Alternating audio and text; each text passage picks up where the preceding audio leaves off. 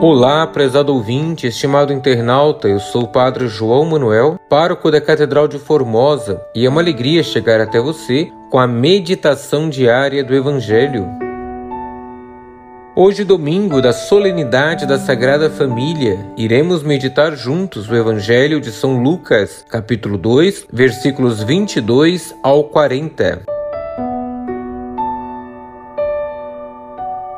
Quando se completaram os dias para a purificação da mãe e do filho, conforme a lei de Moisés, Maria e José levaram Jesus a Jerusalém, a fim de apresentá-lo ao Senhor. Conforme está escrito na lei do Senhor, todo primogênito do sexo masculino deve ser consagrado ao Senhor. Foram também oferecer o sacrifício, um par de rolas ou dois pombinhos, como está ordenado na lei do Senhor.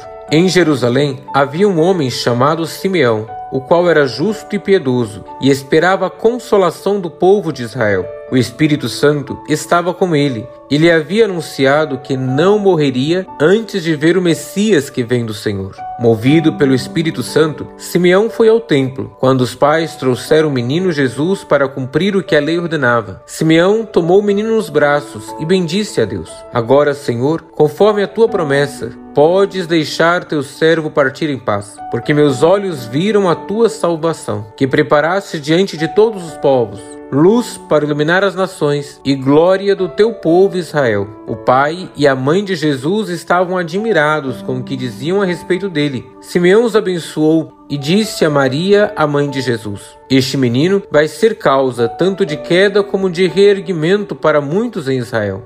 Ele será um sinal de contradição. Assim serão revelados os pensamentos de muitos corações. Quanto a ti, uma espada te transpassará a alma. Havia também uma profetisa chamada Ana, filha de Fanuel, da tribo de Asser. Era de idade muito avançada. Quando jovem, tinha sido casada e vivera sete anos com o marido. Depois ficara viúva e agora já estava com 84 anos.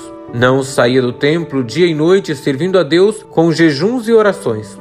Ana chegou nesse momento e pôs-se a louvar a Deus e a falar do menino a todos os que esperavam a libertação de Jerusalém. Depois de cumprirem tudo, conforme a lei do Senhor, voltaram a Galiléia, para Nazaré, sua cidade. O menino crescia e tornava-se forte, cheio de sabedoria, e a graça de Deus estava com ele. Palavra da salvação, glória a vós, Senhor. Estimado irmão, estimada irmã, o menino Jesus é a boa notícia.